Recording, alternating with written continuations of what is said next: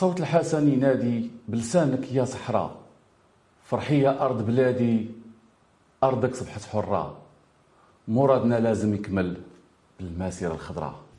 ما بقى شعبي العزيز إلا شيء واحد أننا علينا أن نقوم بمسيرة خضراء من من شمال المغرب إلى جنوبه ومن شرق المغرب إلى غربه. علينا شعبي العزيز أن نقوم كرجل واحد بنظام وانتظام لنلتحق بالصحراء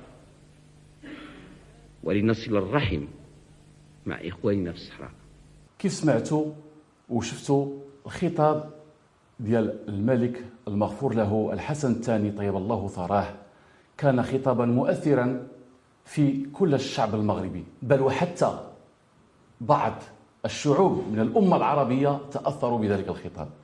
مسيرة خالدة خلدت التاريخ ديال المغرب خلدت الارتباط ديال المغرب مع الصحراء خلدت ورجعت ذكرت الناس بالاثر اللي كان كيعيشوا المغرب وارتباطه مع جميع المناطق الصحراوية جنوب المغرب.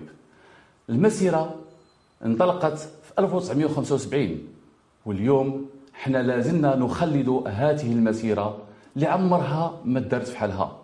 وهذا الشيء جعل لسان المغفور له الحسن الثاني في الخطاب ديالو أن عمر التاريخ مذكر أمة أو شعب قامت بمسيرة خضراء من أجل استرجاع وأسطر على هذه الكلمة استرجاع الصحراء المغربية من تحت نفوذ الاستعمار. اذا مشاهدي قناة L'ODJ TV ومستمعي L'ODJ Radio أهلا ومرحبا بكم في حلقة جديدة من برنامج عالم الخبراء وهي حلقة خاصة.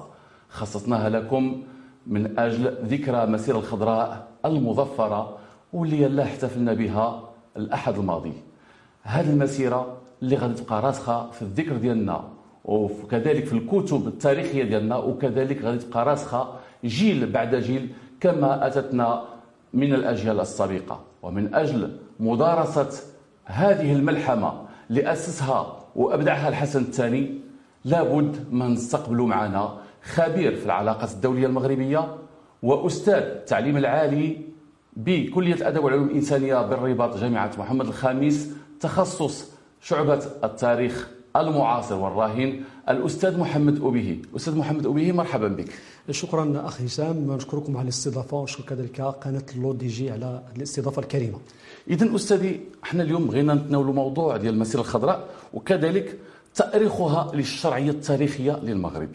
طبعا هذه المسيرة هذه انطلقت في 1975 حج لها 350 ألف مواطن فقط بخطاب ملكي هز أحاسيس المغاربة من أجل خلق أواصر الصداقة وكذلك الأخوة مع إخواننا في الصحراء. لكن قبل الحديث على المسيرة الخضراء يتبادر حوالي يعني أكثر من سنتين تتداول هذه المنابر الإعلامية ان أن الصحراء قبل الاستعمار كانت أرضا مواتا وبعد الاستعمار بعد خروج الاستعمار. الاستعمار تركها يعني بين المغرب وموريتانيا وكيانات أخرى والمغرب احتلها. لكن في الحقيقة الأمر أن هؤلاء الناس لم يعودوا إلى التاريخ لم يدرسوا التاريخ. وماذا ذكر التاريخ حول هذا المغرب؟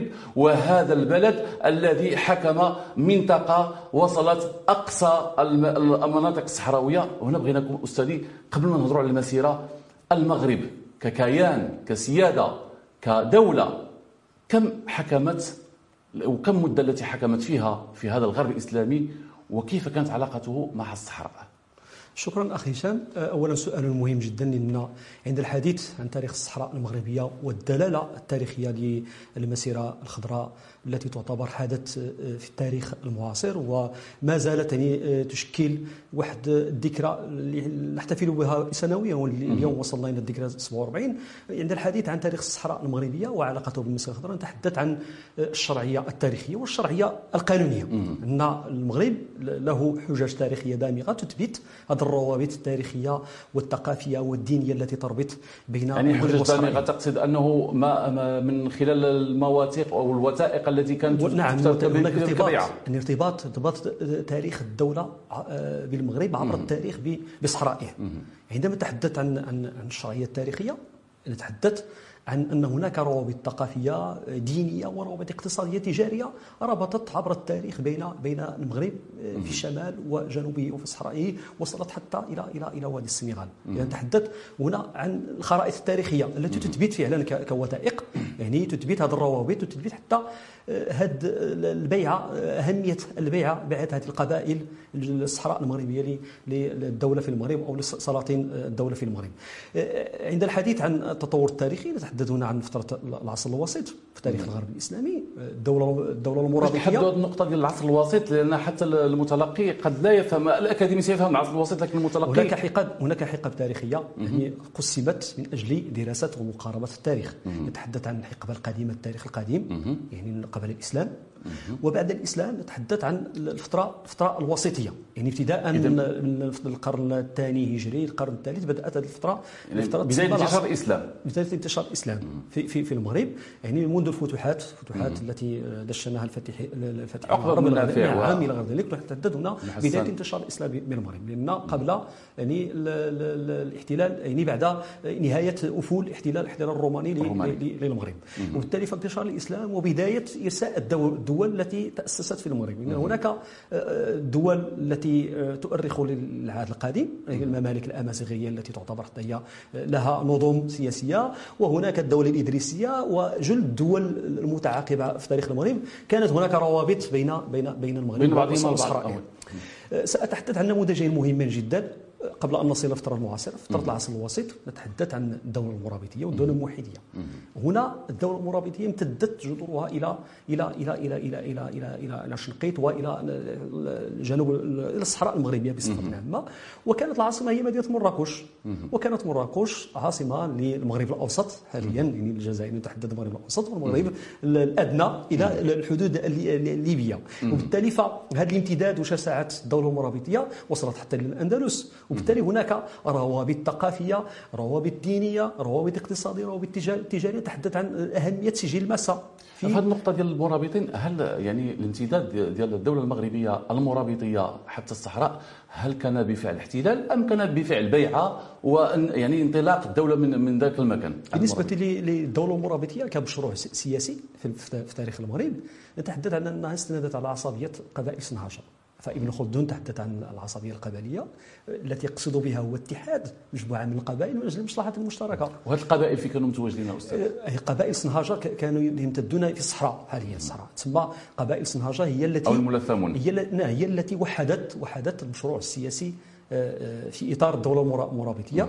وقبل كان هناك شتات كانت هناك إمارات مستقلة في المغرب. يعني ما كانش مفهوم دولة يعني موحدة في لا هناك إمارات هناك إمارات إمارات. إمارات سياسية لها يعني تستند على المدن تستند على الانشطه التجاريه ولكن المشروع السياسي للدولة المرابطية كان مشروعا حمله المغاربة اقطب جميع القبائل المغرب حملته وحدت هذا المجال الصحراوي وربطته بالشمال والجنوب. واصبح نتحدث عن دولة لها مواصفات إمبراطورية وكانت عاصمتها مدينة مراكش وما أدرك مدينة مراكش بثقلها المعماري الحضاري اليوم وتتميز بهذه الحضارة وبالتالي تعكس هذا الدور الذي الذي لعبه المرابطون في في توطيد نفوذهم السياسي في جميع المناطق القبائل الصحراء الصحراوية وأصبح نتحدث عن دولة مغربية مرابطية. إذا هنا نتحدث عن عاصمة الدولة المرابطين بمراكش وهي العاصمة السياسية والاقتصادية ومركز تجاري. إذا كيف كان ارتباط هذه العاصمة مع الصحراء؟ ارتباط في التجارة هنا يمكن أن في عندما تحدث عن التجاره نتحدث عن القوافل التجارية تحمل قيم. هذه قيم ثقافية نتحدث هنا هناك تثقف. الكثير من المظاهر الثقافية مثلا الصحراوية المتونيه دخلت إلى المغرب. والكثير من المظاهر الثقافية التي التي أتتنا من الحواضر الكبرى في المغرب كان أهل الصحراء يعني يتشبعون بهذه القيم الثقافية. وبالتالي هناك التقاء في التجارة وفي مسالك تجارية كذلك وبالتالي هناك روابط تاريخية. هناك تأمين المسالك التجارية كذلك ووجود الدولة هناك دوره اقتصادية دوره اقتصادية كان المرابطون يلعبون دورا في تأمين هذه الروابط التجارية. نتحدث عن النمطة. وما أدراك ما اللوطة في قلبيم حاليا مدينه قلبيم وما لعبته من من دور في الشرايين الاقتصادي الرفض بين الشمال والجنوب. وبالتالي هناك يعني شرايين أو علاقات اقتصادية وثقافية وروحية ربطت بين شمال المغرب وجنوبه في خلال عمقه الصحراوي وعمقه الإفريقي. اذا هنا نستخلص أنه كان هناك كيان موحد ما بين نعم. العاصمة وكذلك نعم. المناطق الصحراوية والمجالات الصحراوية في دولة هناك واحدة. دوله دوله دولة مشروع دولة مشروع سياسي اللي هو الدولة المرابطية. نفس الشيء بالنسبة للدولة الموحدية كان هناك كان هناك يعني استمرار لهذه العلاقات التاريخية التي تربط بين بين شمال المغرب وجنوبه. وجل المخططات الإمبريالية يعني تفند. لا تعترف بهذه الشرعية التاريخية ولكن شرعية تاريخية يعني ممتدة في المجال وتعكس كذلك هذا التلاقح الحضاري الثقافي الذي يجمع بين المغرب وصحرائه عبر عبر التاريخ. اذا هناك دائما كانت روابط البيعة روابط شرعية آه، نعم. تستند على القانون الإسلامي لأن كانت دولة إسلامية مغربية تحكم المناطق والمجالات المترامية الأطراف ولم يكن هناك يعني مفهوم الاحتلال. يعني هل هل سبق وأن آه، أوجد المؤرخ مفهوم أن الدولة المرابطية أو الدولة الموحدية قامت باحتلال المناطق الصحراوية؟ لا هنا تحدث هنا عن عن توحيد. عن توحيد الدولة. لأن هذه الروابط الثقافية والروابط التجارية والاقتصادية آه، أوجدت لنا شروطا شروطا من أجل خلق وحدة سياسية في تاريخ المغرب. ليس هناك احتلال ولكن بالعكس كان هناك مشروع سياسي سياسي ومشروع يعني له أهداف اقتصادية له أهداف لتوحيد هذا المجال. نفس الشيء بالنسبة للدولة الموحدة عندما استندت على قبائل مصمودة عصبية قبائل مصمودة. دائما نستحضر هنا الدولة الدولة الدولة التي تستند إلى العصبية. العصبية ليست تعصب. ولكن العصبي بالمنظور الخلدوني هو اتحاد قبائل المغرب من أجل مصلحة مشتركة من أجل وحدة سياسية. التي تمثل أكثر قوة و... نعم هذه شروط ميكانيزمات في التاريخ. يعني التاريخ هكذا هكذا آه، هذه هي الشروط التي آه، آه، أسست للدول الإمبراطورية في تاريخ المغرب. هكذا يحللها المؤرخ. طيب نعم. الخارطه الخارطة المغربية يعني تعرضت إلى بعض الفتور في في مرحلة المرينين والوطاسين لكن تم إعادة بناء الدولة قوية تمتد إلى ما وراء الصحراء آه، عن طريق السعديين يعني. نعم. إذا افترض الدولة السعدية كما تعلمون على أن السياق ديال الدولة الدولة السعدية جاء في سياق آه، مغاير يعني سياسي يعني آه، ارتبط بالإحتلال البرتغالي لسواحل المغرب. وهذه آه، تتكرر اليوم عندما نتحدث عن تقوية الجبهة الداخلية في المغرب. من أجل ماذا؟ المواجهات المخططات التي تحاك ضد الوحدة الترابية الوطنية المغربية. هذه النهضة التي يعرفها المغرب حاليا من تقدم وتطور اقتصادي هي نتاج هي إعادة إعادة لما فعله السعديين في القرن الخامس عشر والسادس عشر الميلادي. عندما التأموا وحدوا صفوفهم وحدوا قبائلهم الصحراوية وقبائل سوس وقبائل المغرب قاطبة توحدوا من أجل طرد المحتل الإيبيري في في السواحل وهنا أستاذي دائما استمرت البيعة الشرعية يعني نعم كان هناك دائما هذا استمرار نفس نفس الروابط. يعني ليست هناك قطيعة. ليست هناك قطيعة بل هناك استمرار لارتباط تاريخي حضاري بين بين المغرب وصحراء صحرائها عبر التاريخ قلت على أن الدولة السعدية دشنت يعني مشروعها السياسي على دولة الأشراف على على الشرف. الدول الإمبراطورية دشنت مشروعها السياسي على العصبية القبلية. بينما دولة السعديين أسست على على على الأشراف. وهذا الدور الديني كان حاسما في ربط المغرب كذلك بصحراء صحراء صحراء من خلال بمختلف تلاوين يعني التي لعبت الطرق الصوفية والزوايا الدينية التي أضفت طابعا يعني شرفاويا أو دينيا على هذه العلاقات. وهذا الانتشار والامتداد ديال الطرق الصوفية المغرب مثل التيجانية في الصحراء وإفريقيا دليل على هذا العمق التاريخي الحضاري لهذا الروابط. كتحقيب زمني يعني هذه المدة الممتدة يعني من دولة المرابطين إلى دولة السعديين والمغرب. هو في علاقة يعني آه، وطيدة بالصحراء كجزء لا يتجزأ منه كدولة ككيان سياسي. آه، شحال امتد العمر ديالو تقريبا؟ هو هو هذا امتداد يعني بدا منذ منذ المرابطين إلى قبل الحماية قبل 1912 قبل 1912 القرن الحادي عشر الثاني عشر قبل 1900 قبل معاهدة الحماية. كاين هناك روابط وطيدة سنرى في العصر المعاصر كيف بدأت المخططات الأوروبية قبل قبل الدخول إلى نعم. العصر نعم. المعاصر نعم. دائما ننتقل يعني آه، تعاقب الدول التي حكمت المغرب والتي كان لها ارتباط شرعي بالصحراء ذكرنا المرابطين آه، وهم أصلا قادمون من الصحراء مغاربه الاصل صنهاجيين نعم. قادمين من الجنوب كذلك دولة الموحدين التي اعتمدت على نفس الكيان نعم. مهدي بن تومرت وتوحيد بشكل يعني قبليه أو عصبية قبليه وانتقلنا إلى دولة السعديين التي آه، غيرت المفهوم ديال نشأة الدولة من عصبية قبليه إلى إلى مفهوم الشرف نعم. والإمامة ثم جاءت دولة العلويين التي لا زلنا تحت ظلها عليها الوفير نعم. دولة العلويين والتي اليوم نحن في عهد آه، الملك محمد السادس نصره الله بدأت ب يعني أول الشريف علوي ومن بعده إسماعيل بن الشريف. آه، هذه الدولة هذه هل كانت لها ارتباط بالصحراء كدول سابقة كسابقها أو أم لم يكن لها ارتباط بالصحراء؟ حتى نقف على هذه الادعاءات التي يدعون بها أو يدعونها آه، يعني المتحاملين على المغرب. فعلا ان إن الدولة الدولة العلوية يعني تأسست يعني على آه، الانقسام السياسي الذي الذي آه، ميز تاريخ تاريخ المغرب من خلال الأدوار التي لعبها السلاطين العلويين في توحيد المغرب.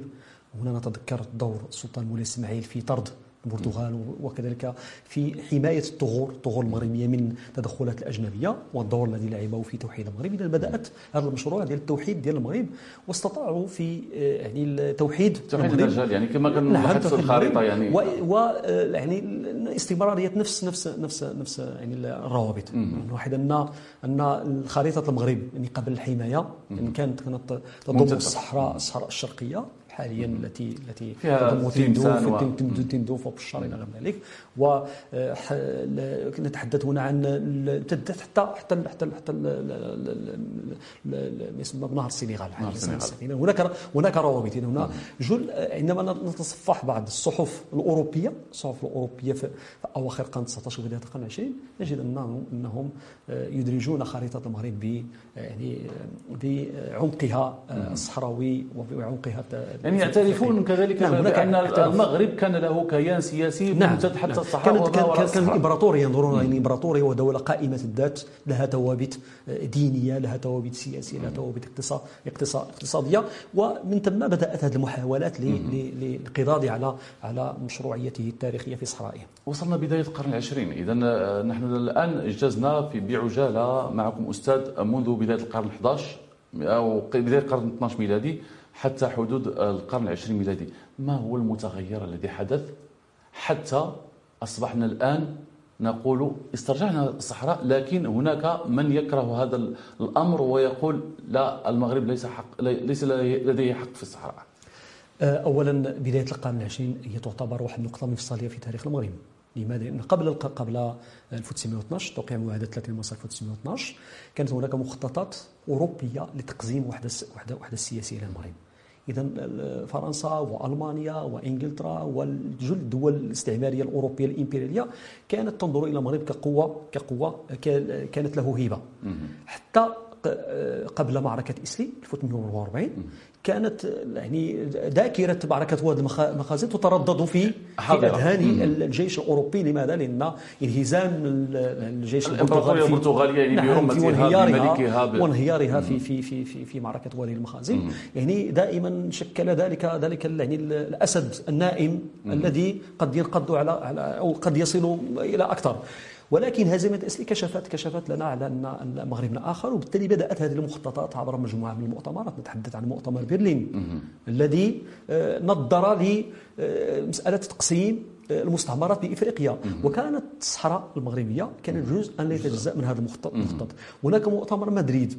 يعني مؤتمر الجزيره الخضراء. إذا هذه المؤتمرات دبلوماسيه المؤتمرات الأوروبية الهدف منها هو كيف يمكن القوى الأوروبية الإمبريالية أن تستعمر تستعمر المغرب.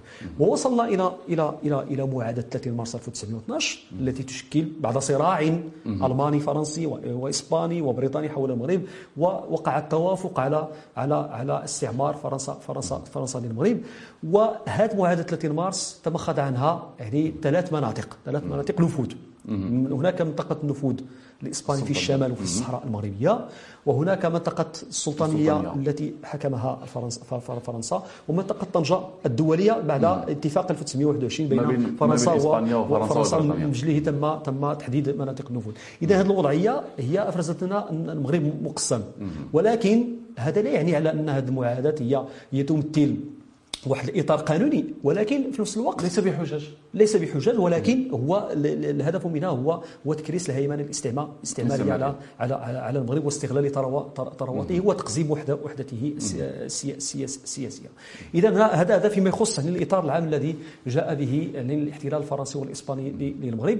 صدر بعد 1956 كيف كيف يعني بدأ المغرب يفكر في استرجاع مناطقه يعني التاريخية التي تدخل ضمن المشروعيه التاريخية لمناطق وأستشهد ببعض يعني العبر والجمل التي قالها المغفور له الحسن الثاني في مجموعة من خطاباته يعني قبل آه، إطلاق المسيرة أو انطلاق المسيرة وبعدها كذلك استحضر في مجموعة من الخطابات أن الروابط البيعة أو روابط البيعة الشرعية وروابط البيعة القانونية استمرت بين السلطان المغربي محمد الخامس قبل يعني الاستقلال ومع الملك محمد الخامس آه، مغفور له محمد الخامس بعد الاستقلال. يعني بعد تغيير اللقب من سلطان إلى ملك. يعني حتى الاستعمار رغم تواجده لم يؤثر في الروابط الشرعية. لكن محكمة العدل آه، نصفت المغرب في بخصوص هذه الروابط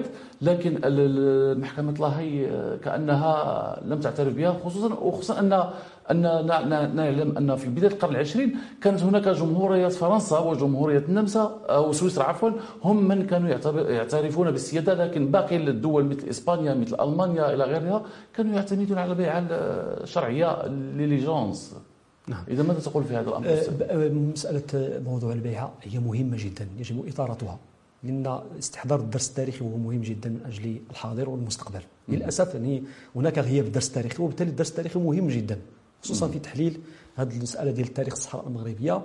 أه، مسألة البيعة هو في قبل قبل الحدود. كانت هناك الحدود التي آه، أفرزها مثلا ظهور الدول القومية في في أوروبا. أصبحت الحدود مقسمة بين الدول.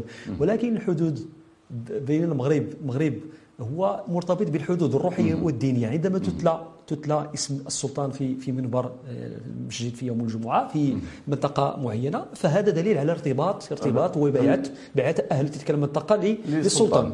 اذا هذه المساله آه، مهمة. بالنسبة للبيعة كوثيقه كوثيقه يعني تؤكد بيعة هذه القبائل القبائل الصحراوية لسلاطين المغرب هناك العديد من الوثائق التاريخية تشهد على ذلك. وربما المغرب الوحيد اللي يمسك نعم. الوثائق لأن نعم. قضية البيعة تكون شفهية. كما أشار الأستاذ جلال العداني في كتابه حول حول الموضوع الصحراء المغرب وهو كتاب مهم أشار على أن فرنسا قامت بمحو بمحو هذه الآثار التاريخية التي تربط بين منطقة مثلا جنوب الجزائر التابعة للمغرب في الصحراء الشرقية وقامت بمحو جل الآثار المخطوطات والوثائق التي تؤكد هذا الارتباط التاريخي.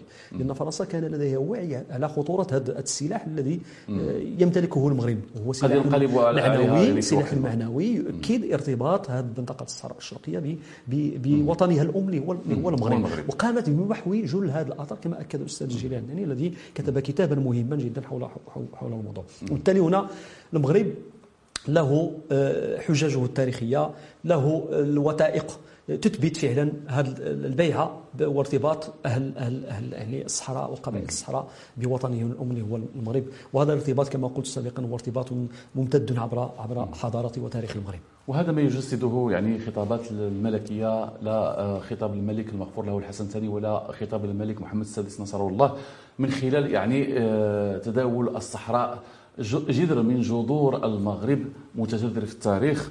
إذا آه، نبقى في الفترة بعد انطلاق المسيرة مسيرة ملحمية. راح يعني حج إليها حوالي 350 ألف مواطن ومواطنة مثلوا 10% من المواطنات نساء 300 و 300 وباقي 90% كلهم رجال. ربما الجيل اليوم والناشئة اليوم تعتبر هذا الرقم بسيط جدا بحكم التكنولوجيا اليوم اللي كنعيشوا فيها سهولة المواصلات لكن 350 ألف أنك بكلام أو بكلمة واحدة من ملك واحد أنها تحرك المغرب ومن كل منطقة في المغرب تذهب إلى الصحراء. هل هذه رسالة التي بعثها آه، الحسن الثاني المغفور له آه، للشعب المغربي. كانت لها أثر على المجتمع الدولي أم لا؟ آه، المسيرة الخضراء يمكن نعتبر المسيرة الخضراء هو حدث عالمي دولي. لماذا؟ لأن فكرة تنظيم مسيرة سلمية لم يستعمل فيها السلاح استعمل فيها القرآن الكريم كرمز ديني واستعملت فيه الراية المغربية كرمز لوحدة المغرب. وهذه المسيرة السلمية يعني حققت لدى المجتمع الدولي انبهار هناك انبهر المجتمع الدولي بهذه المسيرة لاعتبارات متعددة.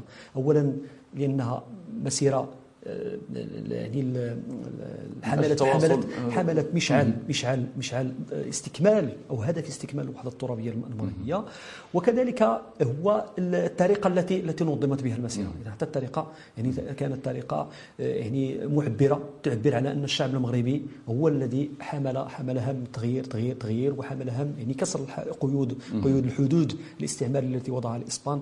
وبالتالي حققت مبتغاها باسترجاع استرجاع يعني الجزء لا يتجزا من من التراب المغربي اللي هو الصحراء الصحراء المغربية وبالتالي فهي مسيره مسيرة خضراء مسيرة سلميه وهذا الذي اعطى أعطى لها هذا الطابع حتى انخراط جل أفراد الشعب المغربي في هذه المسيرة آه، كان كان مصدر قوة لنجاح نجاح هذه المسيرة. اذا آه، مسيرة انطلقت لم تكن نهاية الأمر بل بداية الأمر لانطلاق مسيرات التنمية. مسيرات التنمية قادها في البداية الحسن الثاني واستكملها بقوة وبجدارة.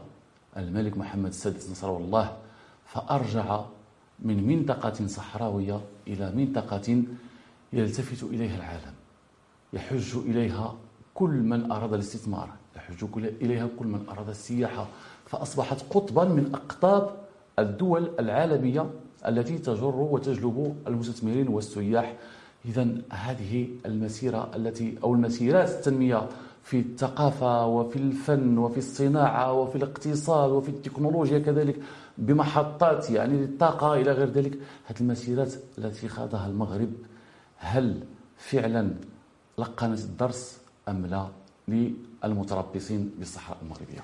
منذ اعتلاء صاحب الجلالة نصره الله العرش سنة 1999 بدات بدا بدأ مشروع تنميه الصحراء المغربية كما قلت سابقا أن هذه يمكن نعتبرها جدلية تتكرر مواجهة الأعداء بتقوية الجبهات الداخلية. نجاح المغرب في في تقوية جبهته الداخلية خصوصا في المنطقة الصحراوية هو إطلاق آه، سلسلة من المشاريع يعني التنموية وأصبح نتحدث عن صحراء مغربية بمنظور جديد بمنظور منفتح على المجال الأطلنطي. وأهمية هذا المجال الاطلنطي من خلال ميناء الدخلة هذا المشروع ميناء الدخلة الذي سيجعل من يعني هذه المنطقة لها أبعاد اقتصادية آه، دولية. ثم هناك آه، الربط الطرقي بين الشمال والمغرب. يمكن أن نعتبره بمثابة طريق الوحدة. طريق الوحدة. يعني كمشروع طريق الوحده الربط بين آه، شمال شمال المغرب وصحرائه هذا مشروع مهم جدا انه سيخلق ديناميه اقتصاديه ثم هناك استثمار أهمية موقع الصحراء المغربية في انفتاحها. بعمق بعمقها التاريخيه كأن التاريخ يتكرر كأن التاريخ المرابطي والموحدي والسعدي يتكرر برؤية جديدة منفتحة على هذا المجال الإفريقي. ولا ننسى كذلك هذا المشروع ديال أنبوب الغاز. الذي سيخلق دينامية اقتصادية من خلال ربط الغاز النيجيري بجل دول غرب إفريقيا عبر المغرب وأوروبا. هذا سيشكل ضربة موجعة نقول ضربة موجعة لكل من يتبجج بسلاح سلاح الغاز أو سلاح البترول. لماذا؟ لأن المغرب كان له رؤية منفتحة اقتصادية. الهدف منها هو تنمية أقاليم الصحراء المغربية وتنمية كذلك جل الدول التي ترتبط آه، بهذا العمق. العمق الصحراوي في علاقته بالمغرب وإفريقيا. وهذا أعتبره آه، طريقا صحيحا سيمكن من آه، تحقيق نهضة اقتصادية بهذه المجالات بعدما كانت يعني في السابق آه، في الفترة الإسبانية تعيش ويلات التهميش. اليوم نصبح نتحدث عن جهة الصحراء المغربية. هي جهة منفتحة وأن مقترح الحكم الذاتي سيعطيها نفسا جديدا لكي تكون جهة لها أدوار اقتصادية ليس فقط على على المستوى الإقليمي أو الوطني ولكن حتى على المستوى الدولي. إذا شكرا أستاذ وشكرا لكل مشاهدينا دائما. الصحراء مغربية والمغرب في صحرائه والصحراء في مغربها وستظل كذلك إلى أن يرث الله الأرض ومن عليها. وبهذا ننهي حلقتنا اليوم. الحلقة الخاصة بالمسيرة الخضراء مع الضيف محمد أبيه أستاذ شعبة التاريخ تخصص تاريخ معاصر وتاريخ راهن بكلية الآداب والعلوم الإنسانية جامعة محمد الخامس بالرباط ونشكر كذلك في الإخراج محمد أيت بن الحسن وكل الطاقم التقني من عالم خبراء. نقول لكم إلى اللقاء في موعد آخر مع حلقة جديدة وقادمة.